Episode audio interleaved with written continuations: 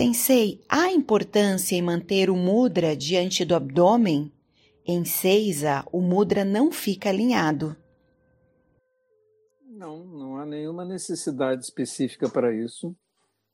A estátua de Buda está no altar para nos lembrar de um ideal, o ideal de nós despertarmos, que é isso que representa a estátua de Buda. Não há nenhuma outra necessidade de alinhamento. Você pode sentar em qualquer posição numa sala, no fundo da sala, ao lado do Buda. Ah, em qualquer posição, isso não vai fazer diferença.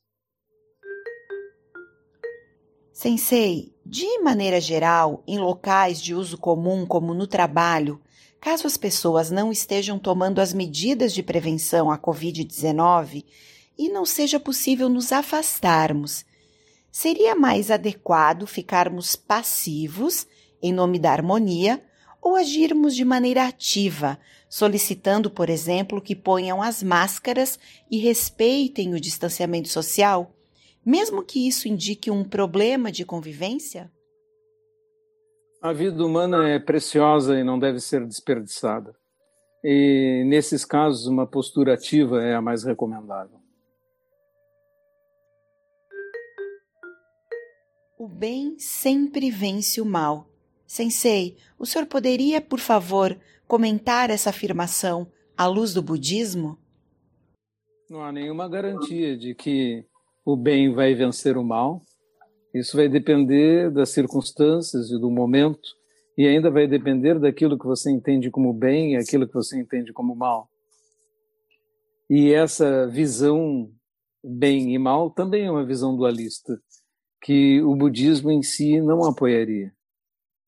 O budismo não diz que nós podemos dividir o mundo entre bem e mal, as pessoas em boas e ruins, as ideias em boas e más, as ideologias. As ideologias têm lados bons e lados maus.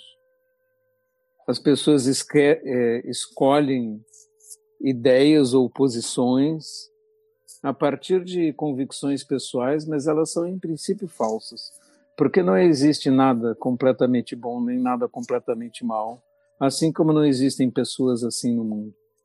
Todos nós somos mais ou menos.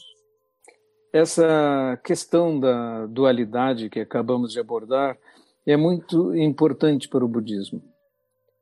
Eu, uh, um dia desses, expliquei em três fases e vou repetir aqui agora. Quando começamos, a prática é virtuosa. Tem regras e a gente diz isso é certo, isso é errado.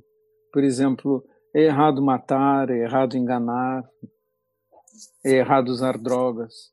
Nós dizemos isso. Esse é o chamado nível da virtude, no qual o budismo e muitas religiões têm similaridades. Existe um nível um pouco superior, que é o nível da compaixão.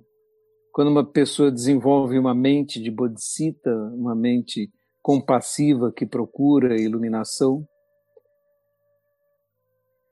Ela sente naturalmente empatia e solidariedade para com os outros seres, e você não precisa dizer a ela: não faça o mal, não maltrate, não provoque sofrimento, porque provocar sofrimento repugna ela, porque ela já tem esse sentimento de compassividade.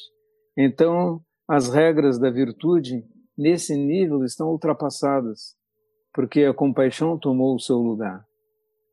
Mas existe um nível ainda mais alto, que é o nível da unicidade de tudo, da não dualidade, em que não existe eu e o outro. Eu e os outros somos a mesma coisa. Estamos interconectados, somos interdependentes. A dor do outro dói em mim. Neste nível, até a compaixão foi ultrapassada, porque a compaixão vê eu aqui, o outro lá. E a não dualidade já não vê mais a existência de um outro. e sente a unidade entre os seres. Então a não dualidade está ainda um passo à frente da compaixão e a compaixão também bastante à frente do nível da virtude.